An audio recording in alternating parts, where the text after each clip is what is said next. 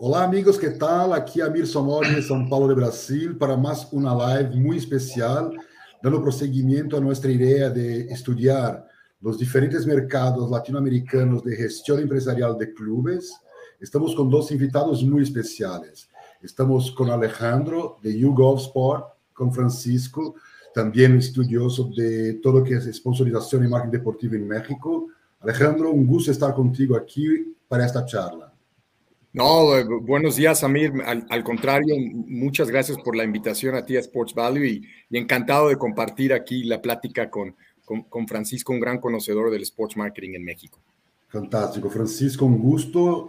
Estábamos conectados por internet, pero ahora por lo menos estamos ahí conectados en vivo y poder charlar un poco del fútbol en México será un placer hoy. Al contrario, eh, Amir, muy buenos días. Muy buenos días también a toda la gente que nos ve a lo largo de todo el continente y más allá de, estas fronteras. Un placer estar aquí y compartir el escenario con, con Alejandro y, eh, por supuesto, tener el gusto de conocerte a ti. Un placer. Fantástico. Bueno, Alejandro, cuéntanos un poco de tu trabajo. Tú eres director de YouGov Sport, que es una empresa gigante que trabaja ya en grandes mercados como Europa, Estados Unidos. Cuéntanos un poco y de ahí ya un poco de highlights del mercado mexicano que nos interesa muchísimo. Sí, por supuesto. Déjame, déjame empezar con, con, con la locura, como empieza todo el mundo en este negocio. Primero, el fútbol, pues es, es generalmente la pasión eh, de, de todos nuestros países latinoamericanos. En mi caso fue el tenis. En mi caso yo yo fui tenista y tuve la oportunidad de, andar por el mundo este, representando a mi país. Y luego me encontré con, una carrera en el fútbol interesante em, em, a través de una empresa Nike y tuve la oportunidad de, dirigir el fútbol en Latinoamérica, el negocio del fútbol, ya muy particularmente, y ahí pude hacer mis, mis pininos, o como decimos aquí en México, pude eh, rascar las, las piedras para conocer cómo se, se gestionaba el mundo del fútbol en términos de la representación y el manejo de los equipos de fútbol, ¿no? Y ahora, bueno, siempre, siempre muy entusiasta de, tratar de profesionalizar a la industria. Eh, eh, me toca ahora representar una, a una gran agencia a nivel global que tiene pues algo de experiencia en lo que son opiniones públicas. YouGov nació hace 20 años rápidamente, sin, sin ser esto un comercial, con la, con, con la idea social de tener la opinión pública de lo que pensaba el mundo. Y se especializó hace 10 años con una alianza muy interesante a través de el deporte también. Entonces, YouGov Sport surge de las necesidades eh, de, la industria deportiva y el crecimiento tan importante en el área de publicidad, de encontrar datos, de encontrar inteligencia, utilizando la misma innovación que tiene YouGov, eh, que es básicamente el manejo del Big Data y, entregar esos datos de una manera sumamente amigable y pues eh, relativamente fácil de analizar. Entonces, hoy, hoy en día me toca a mí desarrollar el negocio en Latinoamérica eh, de, los, de los estudios de mercado, pero más que nada de entregar herramientas que están midiendo constantemente a los consumidores, que están midiendo los tamaños de mercado de los equipos, de las plataformas deportivas y, sobre todo relacionarlas en una sola plataforma con las marcas y la percepción de la salud de las marcas. Primero empezando por las propias marcas de, los deportes, cada marca eh, ah, voy a hablar de grandes marcas, por supuesto, como el Real Madrid, como el Bayern Múnich, o también como el Chivas, o como el América en nuestros mercados, o como el Flamengo en Brasil. Son grandes marcas y lo que hacemos nosotros es medir esa salud y en relación a consumidores. Entonces, estoy muy entusiasmado. Llevamos eh, poco tiempo, llevamos poco menos de, de dos años, un año y medio desarrollando el mercado en Latinoamérica, principalmente en México, Colombia, Brasil, Argentina. Entonces, pues un gusto de compartir lo que sabemos eh, y del reto que hablaría yo diciendo, Francisco, la, falta de, hablábamos, ¿no? De, en las gestiones de los equipos de fútbol, cómo, cómo se van gestionando sin, sin, sin, ah, sin tanto, sin tantos datos, ¿no? Sin, eh, sin, tantos estudios, pero ahí va, ahí va, ahí va, ahí va la industria. ¿No? Fantástico, Alejandro, gracias. Y Francisco, cuéntanos un poco de tu trayectoria y que tú eres experto mexicano de marketing deportivo, entonces para nosotros es fundamental, ¿no? tener tus aportes hoy porque será una charla muy profundizada de lo que está pasando en el fútbol en México hoy día. Pues sí, eh, bueno, a mí siempre me, llamó mucho la atención el marketing deportivo. De hecho, yo desde hace 24 años ya tengo una columna en una revista, eh, la revista líder de mercadotecnia deportiva en este país, que se llama Marcas y Marcadores, en la revista Merca 2.0. Desde entonces siempre me empezó a llamar muchísimo la atención la parte del marketing deportivo Y bueno, el mercado se ha ido cambiando, se ha ido consolidando muchísimo. La verdad es que es algo súper distinto de, cuando yo empecé a escribir.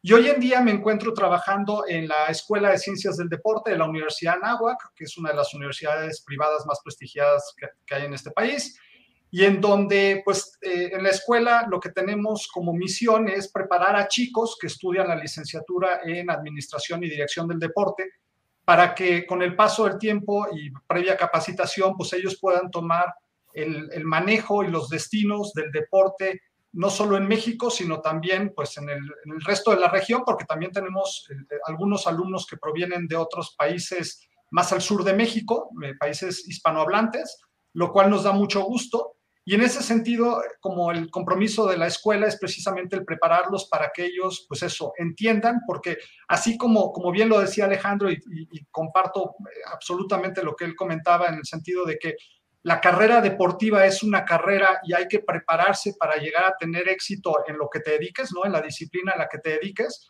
una vez que te retires y dejes la práctica deportiva, pues hay que empezar una nueva vida, ¿no? Este, ya, ya no alejada de los entrenamientos y de la competición y de todo. Eh, y si quieres seguir ligado al deporte, pues evidentemente hay que estar preparado precisamente para afrontar y entender el deporte desde la otra óptica que no necesariamente es la de ser participante, ¿no? Entonces, eh, creo que el caso de Alejandro ejemplifica así como el de otros muchos colegas suyos, no solo tenistas, sino exdeportistas que han abrazado esta profesión, muchos de los cuales eh, justamente a partir de la, el incorporarse y el haber adquirido estos estudios están realizando unos eh, papeles sobresalientes en la gestión del deporte y es un poco algo de lo que nosotros queremos hacer justamente en la Escuela de Ciencias del Deporte de la Universidad de Anáhuac para preparar a los chicos que están y que de, entrada ya tienen un interés natural en el deporte, porque el deporte además es muy atractivo ¿no? y, llama mucho la atención eh, en sí mismo, pero como yo siempre les digo cuando me toca dar la clase o la plática introductoria, cuando vienen a preguntar informes de la carrera, pues también hay que prepararse este lado para entonces saber cómo funciona y más en el entendido que ahora es una industria y bueno, hay que saber gestionarlo de una forma correcta, ¿no? Muy bien, y para empezar esto, quería escuchar de vosotros la cuestión mexicana de gestión del fútbol, es decir, un modelo único en Latinoamérica, muy similar, por ejemplo, a lo que se ve en Estados Unidos, mucho más similar a Estados Unidos que a Europa.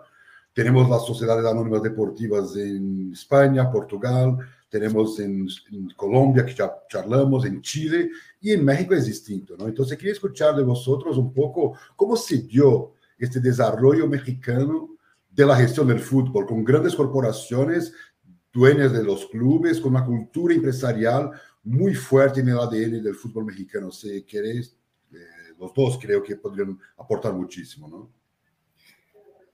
Bueno, sí, sí, sí me, me gustaría comenzar con lo, lo básico sin tratar de, de, imponer una historia futbolística, ya que no soy un experto en historia futbolística, pero sí podemos distinguir como primero que nada, yo creo que poner el antecedente de la historia del fútbol mexicano, no, no muy diferente al cono sur, no muy diferente a Latinoamérica, pero sí algunas cosas distintas, ¿no? Pues surge evidentemente los, en los 1827, inclusive con el, con el primer Cricket Mexico Club en, en, en, en el país, evidentemente con una influencia inglesa, eh, y así, yo, yo diría la primera etapa del fútbol a principios del, de, de, los, de, los 1900 surge con las migraciones europeas, escocesas, belgas, principalmente, y tenemos la primera etapa que es la Alianza del Tren, ¿no? Donde en los 1905 podemos decir que había tres ciudades que competían, que estaban unidas por el tren, que habían construido ingenieros ingleses. Entonces tenemos eh, prácticamente una liga de cinco equipos con tres equipos ingleses eh, un equipo escocés eh, textil en el área de, Veracruz, donde curiosamente el primer campeón de esa liga amateur es, es un equipo veracruzano eh, liderado por, por, un escocés, ¿no? Es interesante ver, y, y, por supuesto el Pachuca, que en ese momento se llamaba Pachuca Athletic Club de ingleses, y esos cinco equipos son los primeros que empiezan. Entonces, la primera etapa yo diría, en términos generales, son ingenieros, son inmigrantes que quieren socializar, por supuesto que son únicamente extranjeros los que juegan, con algunas incorporaciones elitistas en ese momento de lo que era el porfiriato o, el, gobierno que estaba en turno que era muy pro-europeo, ¿no?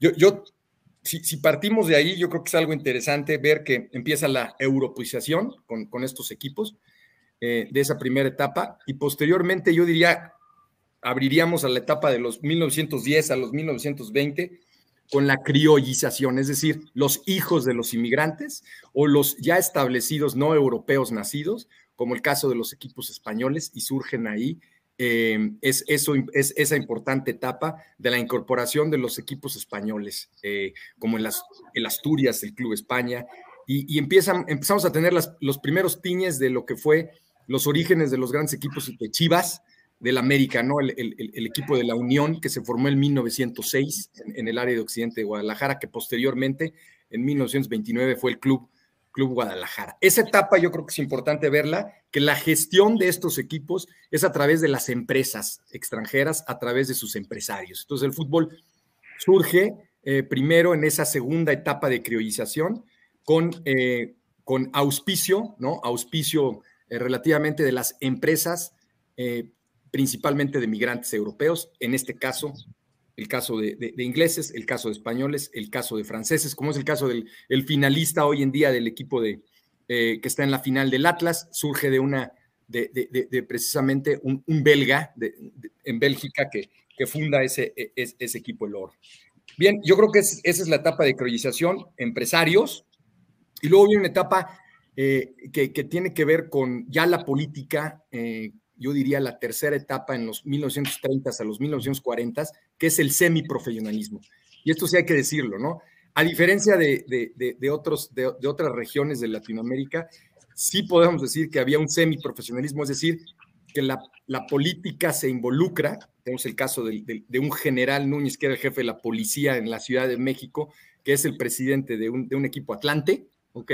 Que forma parte de una liga y lidera mucho el movimiento futbolístico a través de pues, la hegemonía política y de poder. Entonces tenemos de los 1930 por ahí a los 1940 la semiprofesionalización y la pugna por identidad, ya sea por los equipos criollos, los equipos españoles, y empieza a haber ya una pugna nacionalista por los equipos de Occidente que son de mexicanos, ¿no? O el caso de, de, América que en 1916 ya surge como equipo, pero de, de mexicanos, o el caso del Atlante, que era el equipo del pueblo. Entonces, empieza a haber esa etapa entre la pugna de equipos españoles, realmente liderados por, por, por las migraciones de la Guerra Civil Española, y nuevamente, ¿cuál era el modelo de gestión? Era ya se involucra, se empieza a involucrar los departamentos gubernamentales para fomentar el, el pago de nóminas de los, de los jugadores que aparentemente lo hacían por, por diversión y vamos a esa, esa etapa, ¿no? Eh, y culminamos con, con la, la, la, formación de la Federación Mexicana de Fútbol en, en, los 1927 y en 1943 definitivamente la Liga, la Liga Nacional, me fui muy, muy rápido a establecer ya la profesionalización real, ¿no? En términos de establecer contratos, por ahí del 1921 hay una ley del, del presidente Obregón donde no permitía más extranjeros en la Ciudad de México. Más, ¿Por qué? Porque los equipos empezaron a pagar sueldos a extranjeros. Entonces, realmente ahí empieza el tema de la hegemonía política empresarial en la gestión de los clubes. No había organizaciones, había las organizaciones del Estado o las organizaciones empresariales pagaban directamente a estos equipos de fútbol. Y nos vamos a la, yo diría, la tercera etapa después de la hegemonía política, nos vamos a la etapa de la introducción de la televisión, donde cambia absolutamente todo. Todo el modelo cambia eh, en ese sentido porque la hegemonía política y empresarial se hace todavía más grande. Entonces, hoy es como una introducción hacia, hacia qué está sucediendo eh, con los grupos empresariales que hay, ¿no? Francisco, yo te, la dejo ahí, te, te, paso el balón hasta los 1950, 60 que empieza evidentemente la venta de los, de, los equipos a consorcios empresariales, principalmente pues el, uno de los más importantes en Latinoamérica. ¿no? Es, estamos ahí por 1960-70. Muy bien. Y Francisco, tú me comentabas de eso, quería escucharte que la cultura empresarial ya hace mucho tiempo está involucrada con los clubes. Entonces, permanezco ahí a atención para que tú puedas complementar lo que habló Alejandro. Sí, justo complementando lo que, lo que bien menciona esta recapitulación que hace Alejandro, muy buena. Eh, yo, yo agregaría un par de cosas que es, es interesante. El, fútbol mexicano me parece que, que, es un fútbol peculiar en muchos sentidos, ¿no? Y, es, es, un fútbol eh, que quizá incluso sea, sea un poco distinto de, los clubes en, otras, en otras regiones o en otros países. Y me explico un poquito por qué. En México nunca existió este fenómeno eh, de prohibir, por así decirlo, el hecho de que personas privadas tuvieran clubes, a diferencia de lo que pasaba en otras regiones, donde los clubes eh, generalmente eran, eh, los propietarios de esos clubes eran los propios socios de los equipos, ¿no? Entonces, estas masas sociales eran las que tomaban las decisiones al interior de los clubes y esto, pues bueno, es bien sabido en Argentina, en Uruguay, en Chile, en, eh, distintas partes de, Sudamérica, principalmente siguiendo un poco el, modelo también en, Europa, ocurre esto con mucha frecuencia.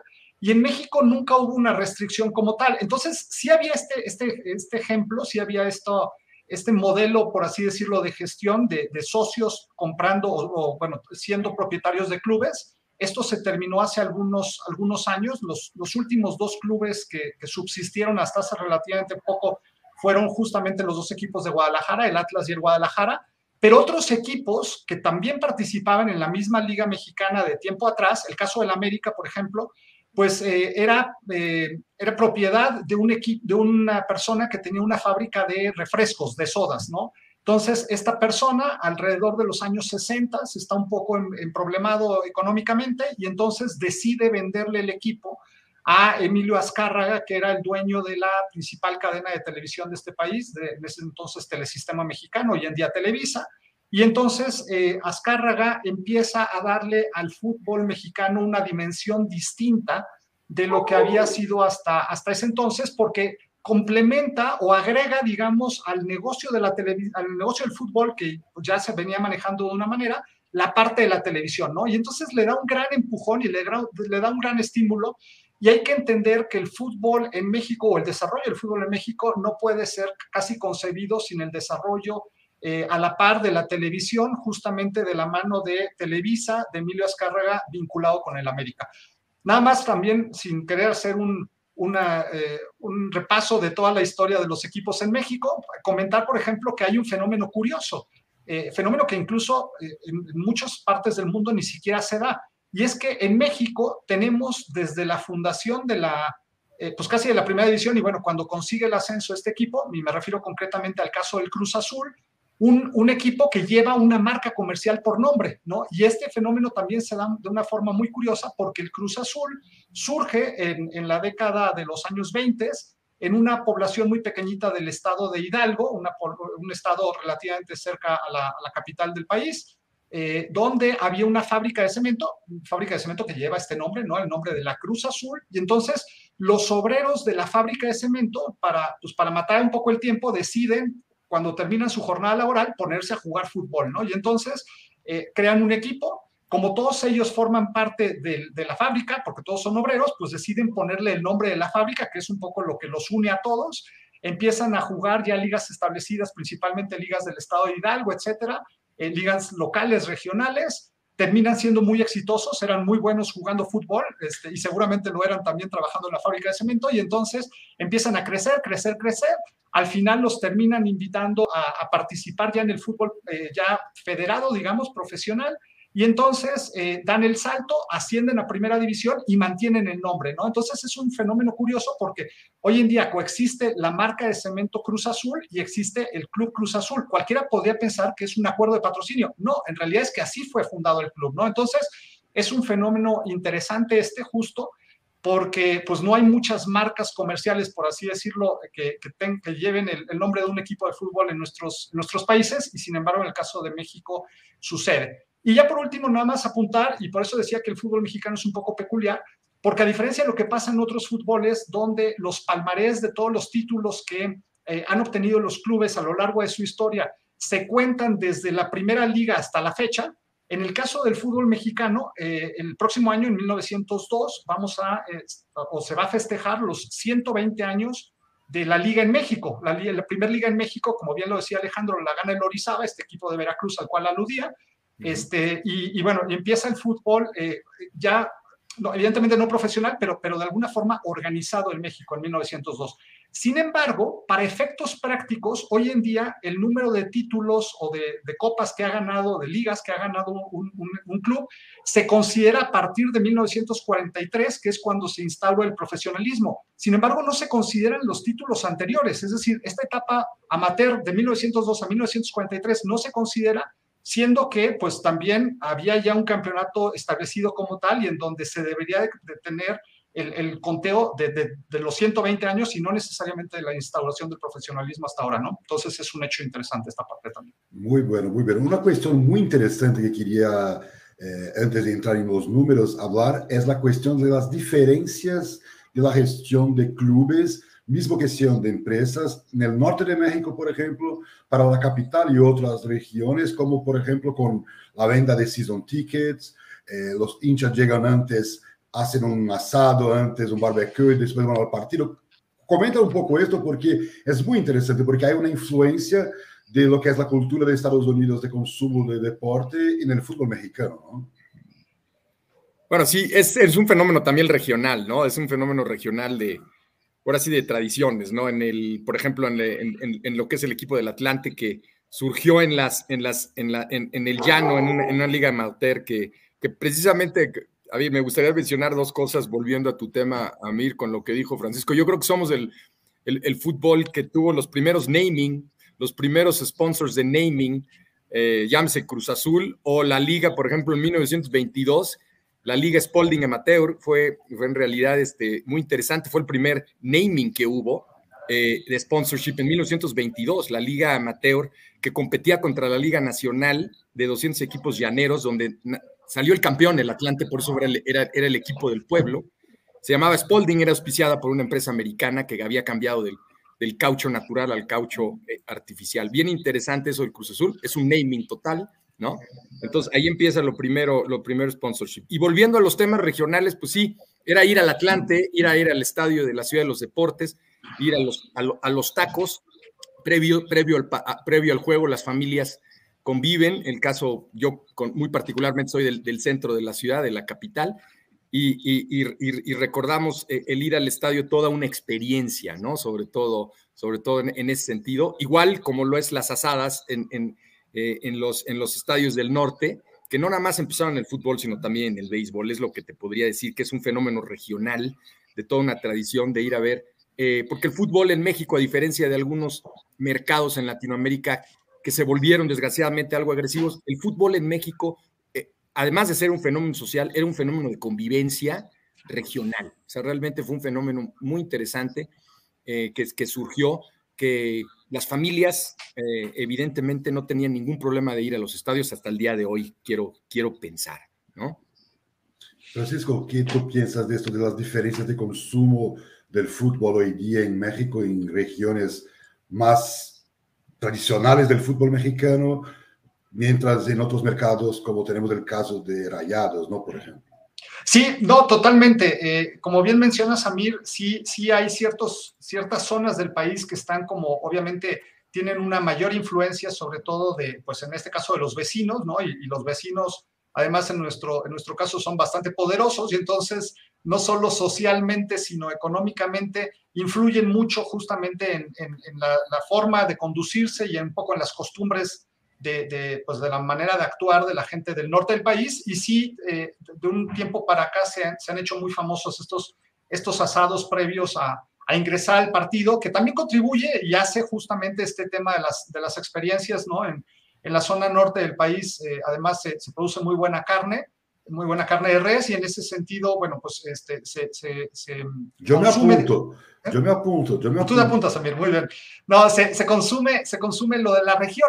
Y, otro fenómeno que es interesante eh, también tiene que ver, algún, hace algunos años se publicó algún estudio eh, muy curioso sobre los, lo que se podía comer en cada uno de los estadios en la República Mexicana y era muy curioso entender las diferencias gastronómicas adentro de cada uno de los estadios, porque sí ciertamente en la zona de, Occidente, la zona centro del país, a lo mejor un poco Guadalajara, León, la zona del Bajío, eh, la, parte gastronómica es un poco distinta de la parte ya un poco más hacia el, sur, sureste del país y evidentemente el norte, ¿no? Entonces, sí hay muchas diferencias, existen diferencias, eso, no solo gastronómicas o de costumbre de cómo, cómo se, se, se consume el fútbol, que se llegue antes, que se se disfrute de una manera, este, se conviva con los amigos, etcétera, sino que también tiene mucho que ver, pues eso, con cuestiones vinculadas al, ahora a, temas económicos. La, si bien la, cuestión de, de, vender, por ejemplo, abonos de la temporada ya se ha vuelto una cuestión más nacional, sí muy probablemente en sus orígenes haya empezado precisamente por esta influencia eh, norteamericana de, los abonos o de los season tickets, que, pues bueno, tienen mucha tradición en los Estados Unidos y en donde pues estás ya garantizando tu lugar, pero también eh, hace que te comprometas tú como aficionado, porque al momento que vas a comprar un abono de toda la temporada, pues estás suponiendo que vas a ir a todos los partidos o a la mayor cantidad de ellos, a diferencia de cuando únicamente compras un boleto muy puntual de un partido que te interesa, ¿no? Entonces sí también en la forma de consumo eh, existen diferencias eh, regionales y, bueno, en, cómo cada quien vive y experimenta y siente la pasión del fútbol. Fantástico. Y aprovechando, Luis pregunta aquí sobre el nivel de madurez del mercado mexicano en comparación a Estados Unidos. Y no sé si Alejandro puede comentar que tarda mucho a llegar al sur de América, pero no ni tanto a México, ¿no, Alejandro? Las, las tendencias de Mac Deportivo, ¿no?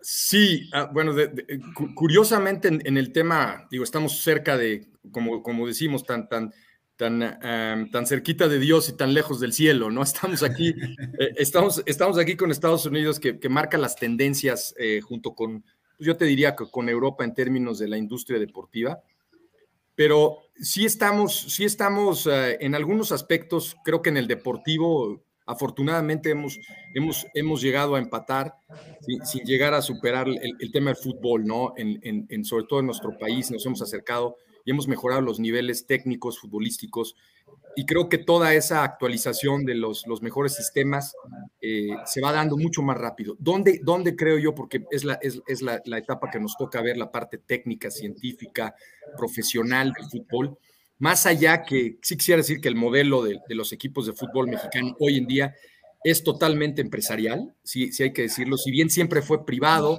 en, su momento fue eh, político, eh, económico, inclusive hasta militar, con recuerdo al equipo El Marte, en los años de 1920, había, había militares involucrados, pagados en la nómina de los jugadores. Hoy, hoy en día es una hegemonía totalmente empresarial. El tema de ponernos al día, pues tiene que ver también con cómo es la economía, ¿no? Eh, la falta de data, la falta de... en, el tema yo te diría que digitalización sería después. El tema de digitalización no es que estés poniéndote al día, sino que te está alcanzando. Entonces los equipos mexicanos hoy en día en el fútbol están siendo forzados voluntariamente a desarrollar sus estrategias digitales mucho más rápido que, que, que lo que hubieran querido, ¿no? Creo que es un monstruo que tiene que crecer, pero falta muchísima información sobre todo de sustento para poder monetizar, ¿no? Poder monetizar eh, esas bases digitales que tienen los equipos en el fútbol. En el otro tema empresarial como negocio, pues como todo negocio creo que no está, no está maduro en el sentido de, analizarlo como un negocio en términos de rentabilidad, ¿no? Eh, el, tema, del ojo del análisis financiero, si bien podría asegurarte en mi experiencia que no, no todos los clubes eh, del fútbol nacional están en números negros, eh, sin embargo, están mejor administrados hoy en día desde el punto de vista financiero, ¿no? Entonces yo creo que también hace falta un tema de un ojo clínico financiero en términos de los activos y la valoración que, tienen, que tiene la gestión del fútbol. Y en eso, pues en, la rama que a mí me toca, que es la, consultoría empresarial y sobre todo la, investigación del mercado, sí vamos, sí vamos un poco atrás. No te pongo un ejemplo de nuestro negocio o, del negocio de, la inteligencia deportiva. En Europa, los principales equipos del mundo y en Estados Unidos, las cinco ligas, las cinco ligas profesionales, sin incluir la MLS, porque también tiene otras herramientas, pero vamos a incluirla. El 50 o del 50 al 60% tienen herramientas de digitalización, de estudios de mercadotecnia, eh, de inteligencia, de investigación de sus bases.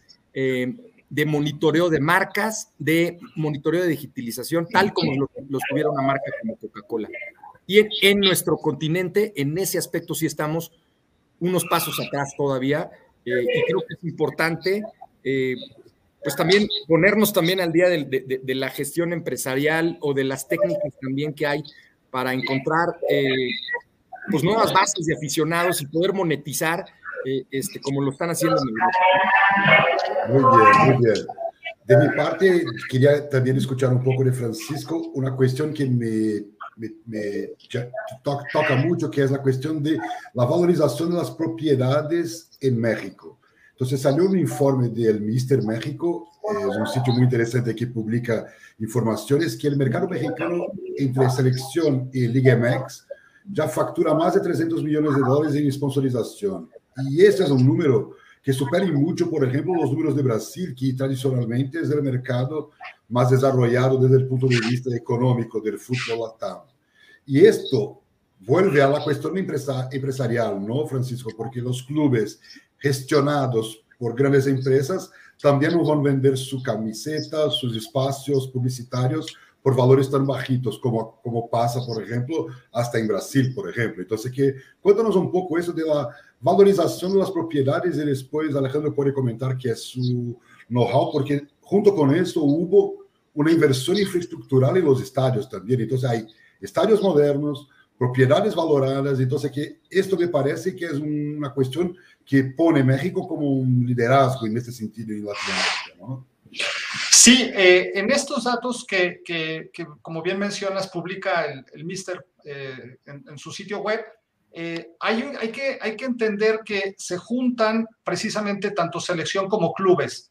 Y, y, bueno, habría a lo mejor o valdría la pena hacer un análisis separado porque la selección mexicana es una de las propiedades deportivas a nivel como selección en el mundo que quizás sea de las más patrocinadas que existen, ¿no? Por, un poco por, por el sentimiento que todos los mexicanos tenemos hacia nuestra selección nacional y también porque las, para las marcas resulta ser una, una especie como de, de, de, nirvana, digamos, ¿no? Como, como de alcanzar o de tocar el cielo máximo una vez que pueden llegar a ser patrocinadores de la selección, eh, un poco por los montos altos que justamente la selección maneja al momento de pedir un patrocinador pero también por los beneficios que, el ser patrocinador de la selección mexicana supone. Entonces, eh, de, estos, de estos datos que maneja el Mister, una gran parte de ellos o una porción muy grande de ellos se refieren precisamente a los patrocinadores de la selección mexicana y el resto se referiría a los clubes de la, de la Liga MX. En ese sentido, me parece que si hiciéramos una analogía o una comparación entre los valores que se pagan en Brasil por ser el patrocinador principal de un equipo popular, que podía ser el Flamengo, eh, Corinthians, Palmeiras, etcétera, versus lo que podía llegar a ser en México, quizá en los clubes, digamos, top de los dos países, las cantidades podrían ser similares eh, o incluso a lo mejor mayores en Brasil, pero donde creo que viene la diferencia es en los clubes, digamos, de más abajo, ¿no? En los clubes no top, eh, en estos clubes que a lo mejor son el décimo, el decimosegundo, el decimoquinto, creo que sí hay, ahí hay diferencias y en ese sentido la liga brasileña me parece que está mejor posicionada en términos de, los, de las facturaciones que tienen los equipos brasileños en reales, en millones de reales, a diferencia de los equipos mexicanos en millones de pesos, ¿no? Entonces, eh, sí, sí valdría la pena hacer un poco esta comparación o esta distinción entre lo que supone la selección mexicana, que claramente es un grandísimo éxito comercial eh, por la parte de los patrocinadores y en donde incluso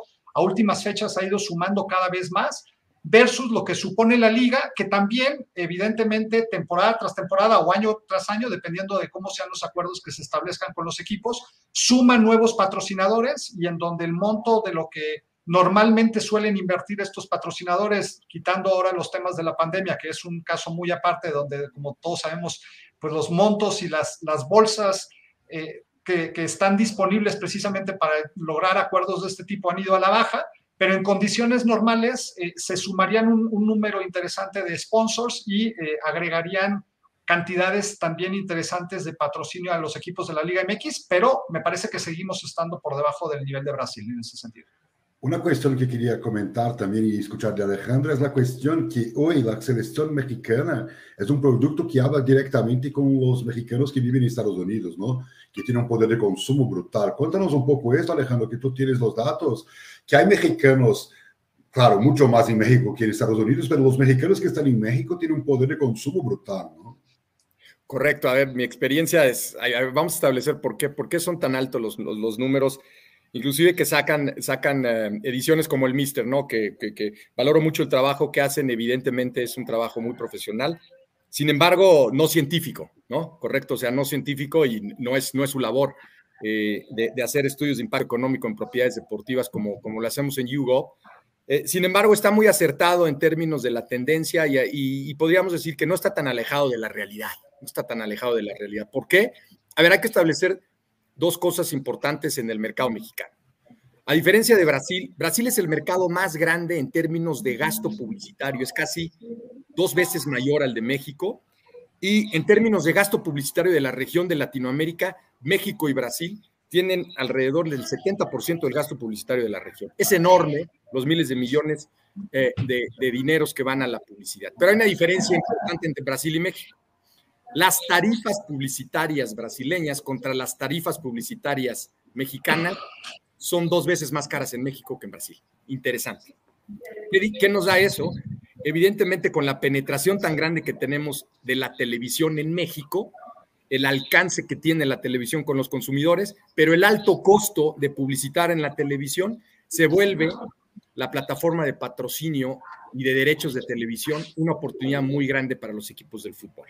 Entonces, el fenómeno lo contestamos primero de dos maneras, el costo tan alto de la publicidad en México, la penetración tan profunda de la televisión y debido a esos altos eh, costos, el patrocinio o los derechos, porque hay que establecer los dos tipos de ingresos, el patrocinio deportivo per se, que al final del día, lo más importante y el 80% de los beneficios de un patrocinio deportivo de equipo de fútbol es la exposición de la marca en la televisión y en la publicidad. Entonces, comparamos esa equivalencia publicitaria y resulta que para las marcas, desde el punto de vista económico, es menos costoso invertir en patrocinios que en publicidad directa, con, con otros efectos. Entonces, ese fenómeno, podríamos decir, explica en razón eh, la gran inversión que hay eh, en, términos de, los derechos de transmisión y de inclusive de, los patrocinios deportivos. Como decía Francisco, interesante los equipos medios y medios bajos, con, con inclusive con marcas locales regionales. Entonces se vuelve un fenómeno interesante.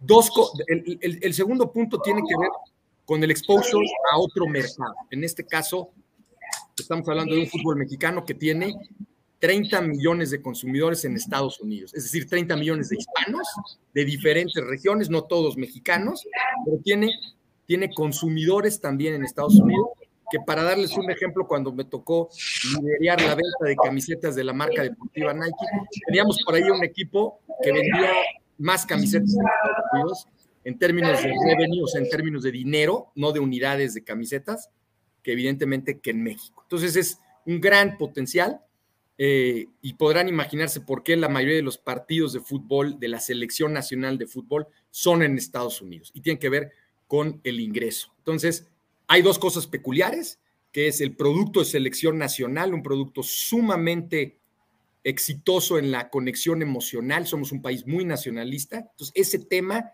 lo han explotado muy bien los federativos o los empresarios que están detrás realmente, porque el modelo de gestión mexicana es un modelo de hegemonía empresarial.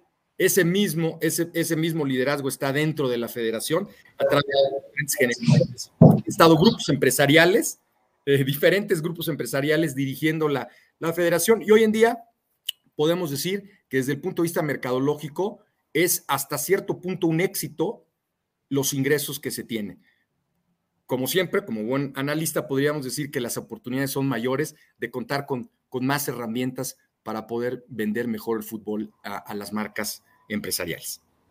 Muy bien, quería tocar un tema que para el sur de América parece brutal, pero que es una realidad eh, en México, que es, por ejemplo, empresas que son dueñas de más que un club, es decir, dos clubes, tenemos el caso de un sponsor de casa de apuestas que es dueña de clubes. Entonces quería discutir un poco porque México está muy adelantado en el, aspecto capitalista de la gestión del fútbol. Es decir, no hay en Brasil, Argentina, Chile, Uruguay, Colombia, nada parecido, ¿no?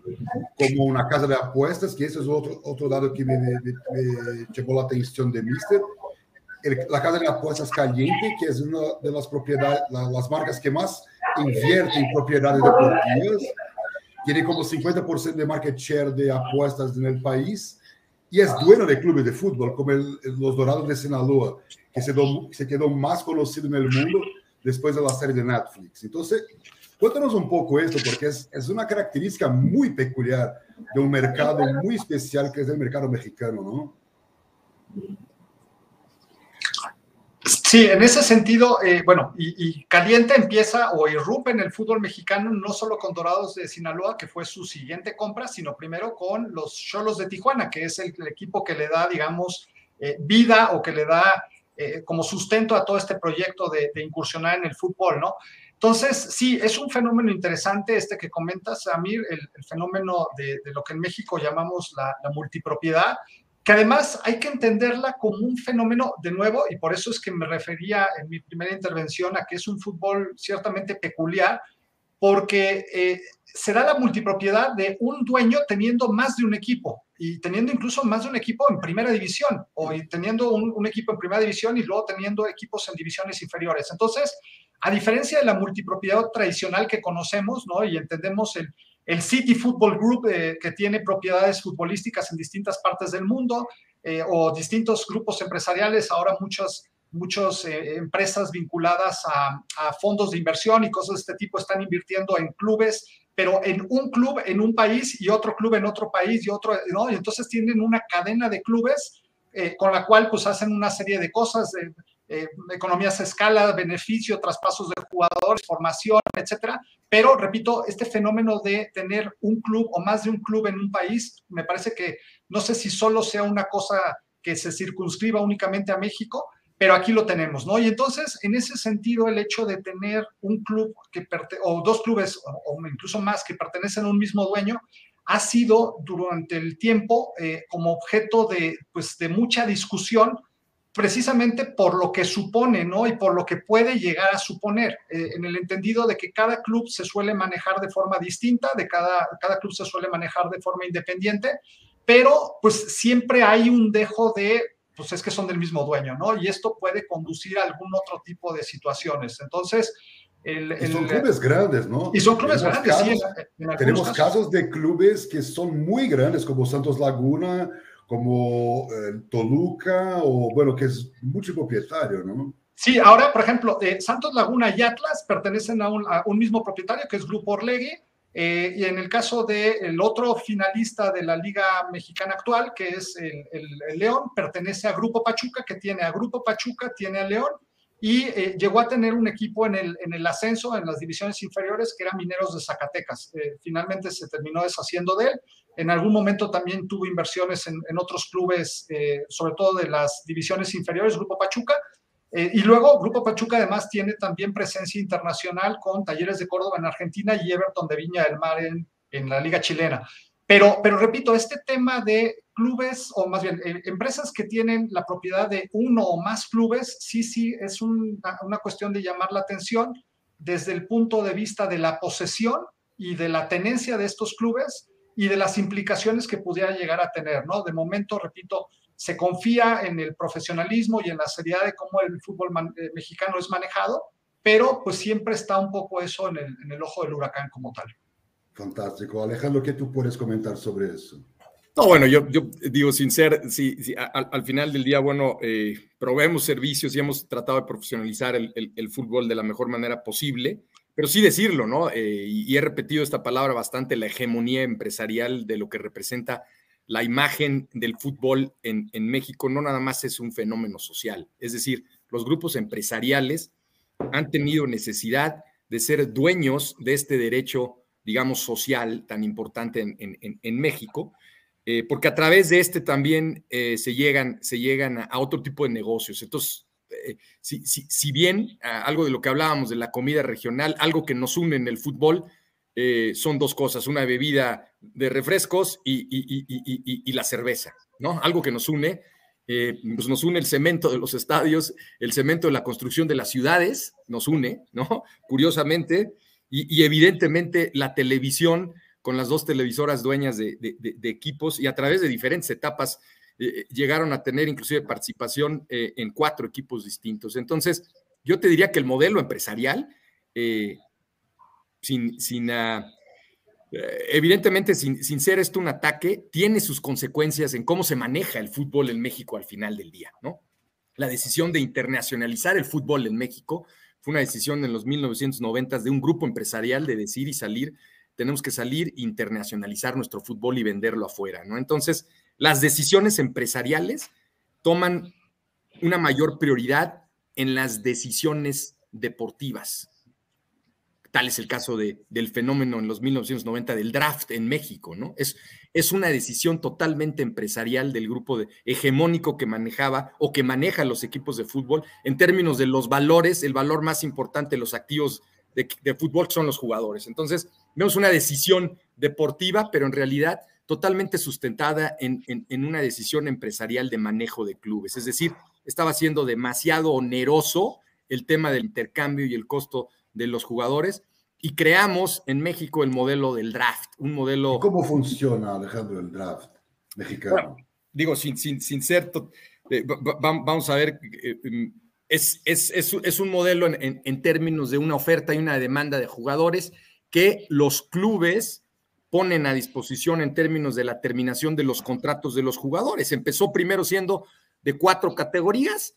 Eh, ¿Y por qué hablo de decisiones empresariales? Por valores se valorizó a los seleccionados nacionales, sabiendo que la selección tiene un valor distinto, se, se puso en, en segundo término a los jugadores titulares que estaban disponibles, a jugadores suplentes que estaban disponibles y a jugadores entrantes jóvenes que no habían encontrado equipo, que no venían de fuerzas básicas o de fuerzas inferiores. Y empezó, primero que nada, tratando de limitar la inflación, es decir, el costo tan alto que había en estos jugadores. En realidad, la verdad de las cosas era para controlar los precios. Es una, es una manera de controlar los precios de los jugadores.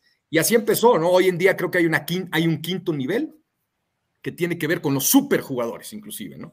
Hay, hay, hay, un tema de los superjugadores, porque ya tenemos jugadores euro, europizados, cosa que no teníamos en 1990. Entonces, el draft es un sistema de transferencias que, que, que, que involucra y que aprueba la Federación Mexicana de Fútbol a través de la Liga MX, nos llevamos por veintitantos años y se hace dos veces al año, ¿no? Se tiene el draft en el draft de invierno que se hace en Cancún, anteriormente se hacía en, Acapulco, donde lo que podríamos decir es que previamente eh, ya no hay límites en términos de, de, límites de compra. Eh, la gran mayoría se sigue haciendo prearreglado, aunque ese es el momento de arreglarse. Y luego tenemos un draft de la Liga de Verano, que tiene un menor, menor valor, donde se intercambian jugadores por, por lo de la diferencia de los clubes. Ahora, no es, una, no un draft americano en el que los, los equipos que, que tuvieron resultados menores obtienen la, las mejores transferencias disponibles del mercado. Esa, esa gran diferencia que hay no existe, es decir, no hay prioridad de los equipos que salieron en la tabla, o sea, no es, no es un draft para balancear las ligas, como muy acertadamente creo que la MLS o inclusive eh, sin, sin, tener DAF, pero sí en, en, términos de los primeros años, balancearon perfectamente bien las contrataciones, a tener una liga totalmente balanceada en, en esos inicios que me tocó, inclusive tener charlas con Sunil en, en ese sentido de la liga de MLS, ¿no? Eh, entonces, creo que es un modelo único, el draft, creo que es un modelo único de fútbol. En mi opinión, cuando, cuando, cuando hablamos de derechos de jugadores, sigue siendo una decisión empresarial, no creo que es una decisión deportiva si bien sí encuentran, encuentran espacios, los jugadores aún no siguen siendo determinantes en su decisión para ir a los equipos. Es lo que podría yo, yo comentarte de, del draft. Muy interesante, yo creo que mismo que no sea para balancear, clubes que no tienen un Youth Academy, una inversión en canteras tan pesada, pueden aprovecharse un poco de la formación de otros equipos y esto de alguna manera equilibra un poco las cosas. Francisco, hay una pregunta, la dejo para ti, de Mario, mi amigo que está en Lima, preguntando un poco sobre el trabajo de Chivas de transmitir sus cosas por OTT, que es una tendencia universal. Y comento también que yo miré eh, el documental que pasó en Prime Video de Chivas, fue muy interesante porque esto internacionaliza, ¿no? Internacionaliza la marca, tú estás ahí conectado con los mercados, mismo que tú no estés buscando un hincha, tu sponsor va a estar ahí con espacios. Cuéntanos un poco de este trabajo tecnológico que ya estamos con casi 50 minutos de live, no parece, pero una charla buena sí pasa muy rápido y quería también finalizar la parte final de la charla charlando un poco de esta aproximación del mercado mexicano con eh, Estados Unidos, no solamente por cuenta de 2026. ¿no? Muy bien. Eh, respondo la, la, pregunta de Mario, de Mario López Escalona. Eh, a ver, la tendencia de, los derechos de televisión en México, pues es una tendencia como, suele suceder en los mercados de manera creciente, ¿no? El fútbol cada vez eh, termina cotizándose más, pero me parece que justo ese tema es el gran eh, pendiente del fútbol mexicano. ¿Por qué? Porque creo que el fútbol mexicano debería plantearse seriamente, aunque en la práctica veo muy difícil que esto ocurra por, los diferentes intereses que, entre otras cosas, ha mencionado Alejandro, tendría que plantearse la centralización de los derechos de televisión, la venta centralizada de los derechos de televisión. Esto tendría que ser el gran motor del fútbol mexicano, como ocurre en otras ligas de, otras partes del mundo, ¿no? Mientras la venta centralizada de los derechos de televisión no se dé, pues no se logra generar este pool o esta gran bolsa de dinero que luego se reparte de distintas maneras entre los distintos involucrados y que, bueno, eh, a lo largo de la historia en los distintos países ha mostrado cómo beneficia justamente y cómo impulsa el, crecimiento económico de los equipos, ¿no? Entonces, hoy en día en México los clubes siguen gestionando cada uno sus derechos de televisión. Hay quienes lo gestionan de una mejor manera y obtienen bolsas mayores. Eh, ya también lo decía Alejandro, la parte esta de vender los derechos de televisión en los Estados Unidos se está volviendo un activo muy importante precisamente porque hay una gran cantidad de mexicanos en los Estados Unidos y en donde además la Liga MX es la liga más vista de todas las ligas de fútbol a nivel mundial. Eh, la Liga MX es la que tiene la mayor cantidad de audiencia en los Estados Unidos, lo cual también, y, ahí retomo datos que, en su momento hace unos días publicó el Mister, hablaba precisamente de eh, el valor que podía llegar a tener eh, la venta de los derechos de televisión de los equipos mexicanos en los Estados Unidos respecto de otros convenios que recientemente se han firmado, como por ejemplo el de la Premier League, que, que recientemente eh, la Premier League firmó con NBC justamente la renovación de los derechos para Estados Unidos, ¿no? Entonces, eso nos da un poco pie para ver hasta dónde podría incluso llegar eh, la venta de los derechos de televisión solo en los Estados Unidos. Y concretamente... para comentar, la liga vendió por más de mil millones de dólares por temporada, ¿no? Correcto, sí. Y en el caso de la OTT de Chivas, me parece que se trató de un proyecto eh, muy innovador, demasiado a lo mejor vanguardista en ese sentido, en donde se lanzó un poquito eh, como solución a un problema, y es que Guadalajara había terminado el contrato con la televisora que transmitía sus partidos, y entonces vieron ellos la posibilidad justamente de ya no tener que compartir el negocio, sino que pensaron, bueno, vamos a hacerlo nosotros, ¿no? Y entonces desarrollaron tecnológicamente la, OTT y toda la, implementación que tuvieron que hacer. Sin embargo, eh, creo que tuvo dos problemas. Por un lado, a lo mejor lo vanguardista del, del, concepto de que todavía el mercado a lo mejor no estaba lo suficientemente preparado.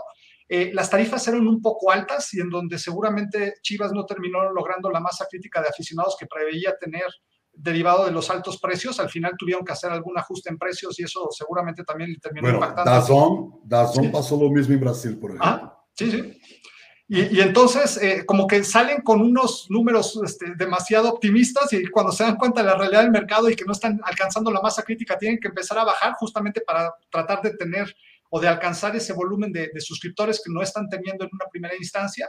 Y otro tema que creo que también en su momento terminó afectando la, la OTT de Chivas era que eh, las diferentes eh, eh, anchos de banda que tenían los usuarios, eh, y sobre todo por la parte tecnológica, digamos, eh, provocaba que la señal no se viera de, de, una mejor manera, ¿no? Entonces, en muchas ocasiones se culpaba a la OTT de Chivas diciendo, es que no puedo ver la señal o la señal me parece pixeleada o cuestiones técnicas, que más bien tenían que ver con el ancho de banda del usuario, que a lo mejor no tenía una capacidad tan grande como para recibir la transmisión eh, y soportar todo, ¿no? El, video y todo lo que estaban mandando de la transmisión del partido, este, pensando que eran pues, unos años atrás y en donde las cuestiones tecnológicas no estaban todavía tan, tan eh, manejadas o tan bien manejadas como ha ido ocurriendo con el paso del tiempo, ¿no? Entonces, creo que hubo algunas, algunas cuestiones eh, algunas sí vinculadas al propio Club Guadalajara y otras que no necesariamente dependían de él, pero que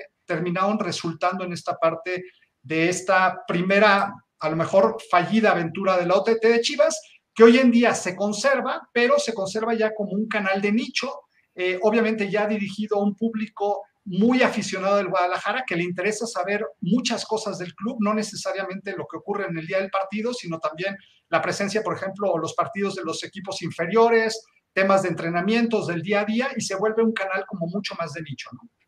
Buenísimo. Bueno, para finalizar, porque si dejamos aquí, nos quedamos todo el día charlando porque está increíble.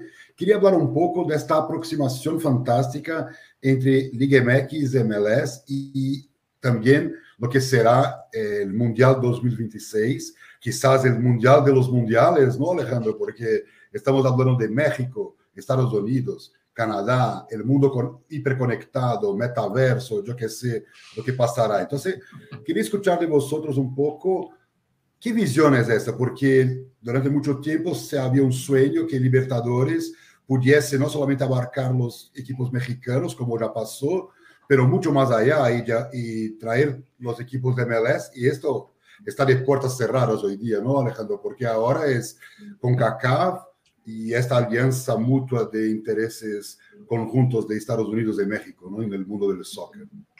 Sí, bueno, antes de entrar en tema de MLS y Canadá y México, felicitar a la marca Chivas, ¿no? Eh, ¿por, qué, por, qué, ¿por, qué, hicieron esto peculiar? Eh, eh, la, marca como marca de fútbol Chivas es una gran marca, hay que decirlo. Y, y, si bien hay, hay, un tema que hay que, hay, que, hay que abordarlo, constantemente una marca poderosa como la es eh, como lo es el caso de Chivas o el caso de Real Madrid, el Flamengo, el caso del Boca Juniors, son, son grandes marcas y creo que fue un, muy buen intento y siempre están a la vanguardia. Entonces, la verdad, mis felicitaciones en ese, en ese sentido. Ahora, entrando al tema de la MLS, el tema de México.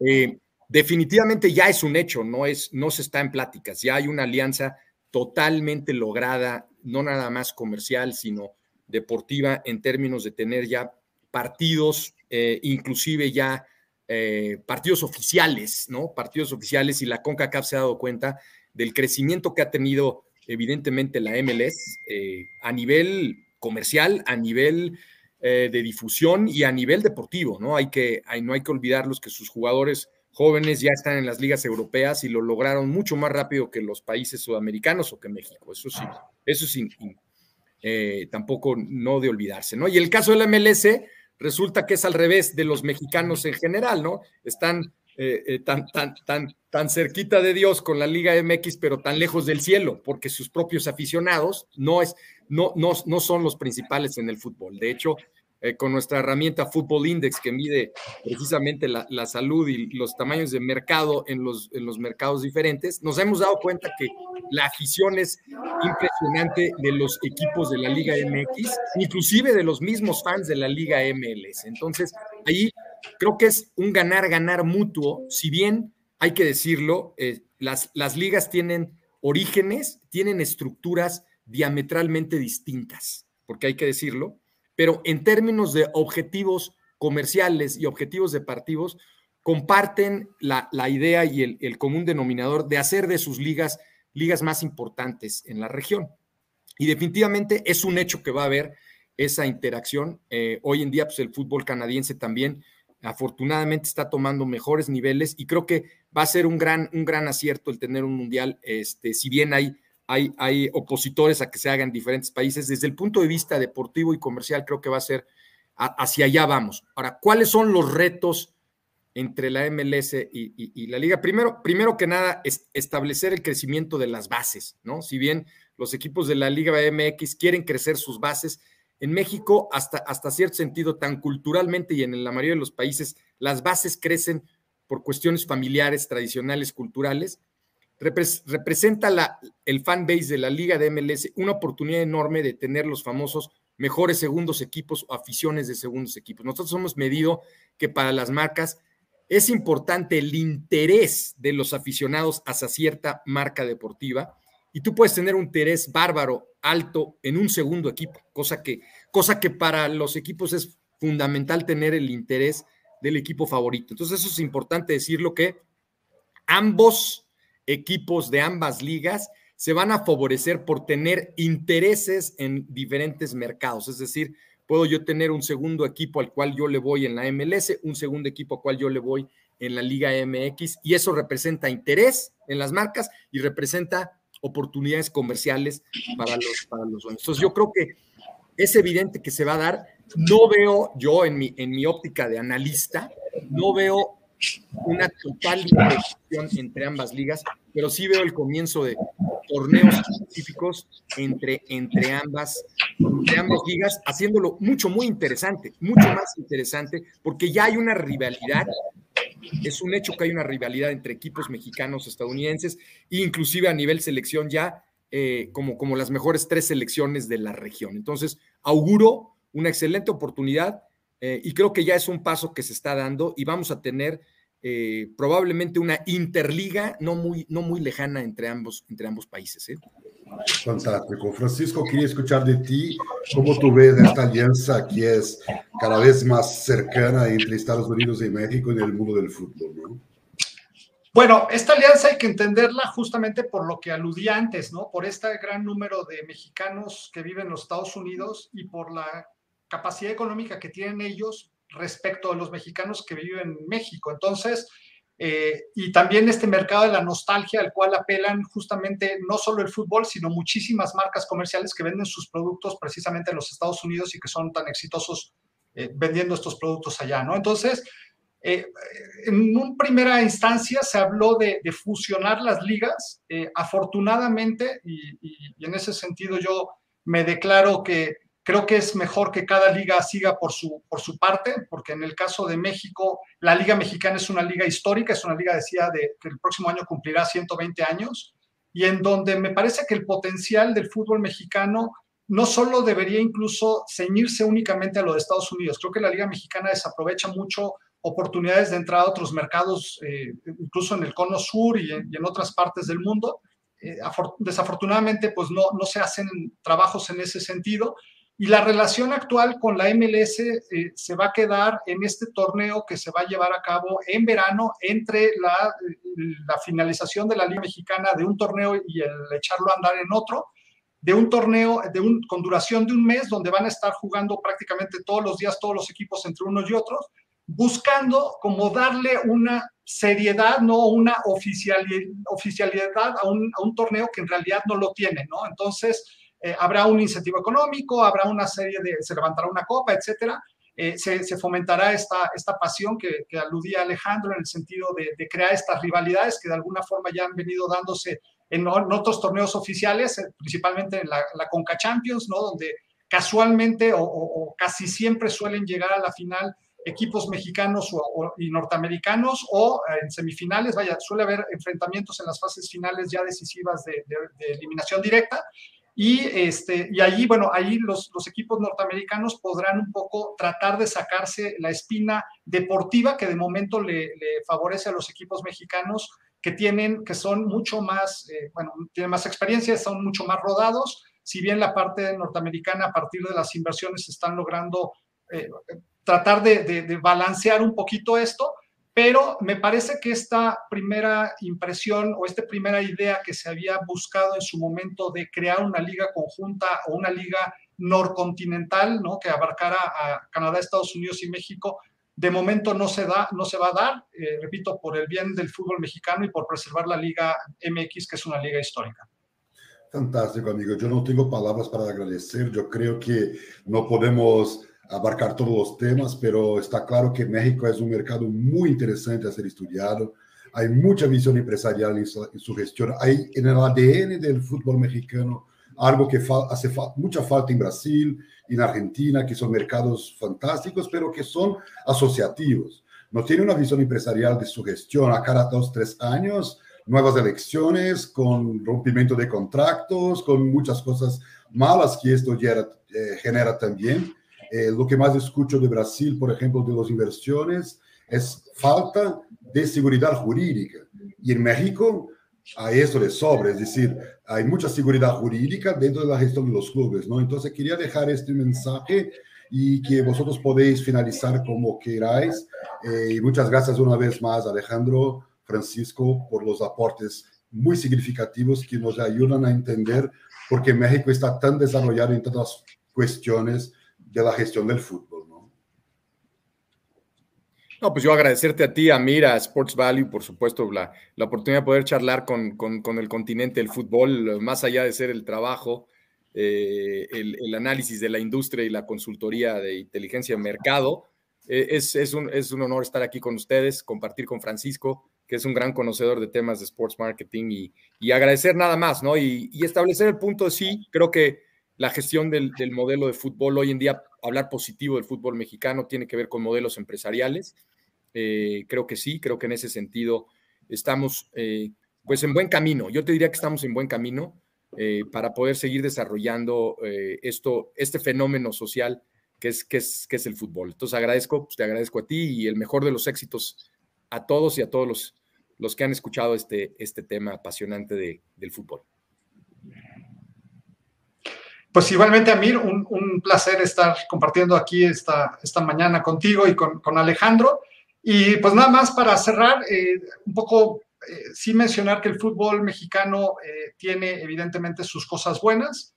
Creo que dentro de las cosas que hace falta a lo mejor profundizar es un poquito eh, esto que hablábamos antes de, entrar a escena en el sentido de poder tener más datos y más datos reales, situaciones que sí ocurren en fútboles en, el cono sur y en otras partes del mundo, donde la data fluye y en donde los aficionados y los analistas podemos precisamente a partir de la generación y de la eh, promulgación o de la publicación de estos datos, el entender un poco cómo funciona este mercado.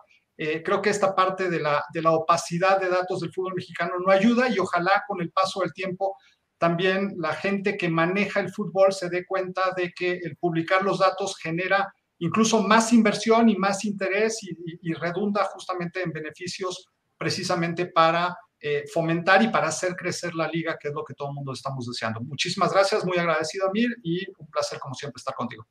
Gracias, Francisco. Y aprovechando que Alexandre preguntó aquí el nombre del magazine que tú contribuyes. Es Merca, Merca 2.0. Muy bien, muy bien.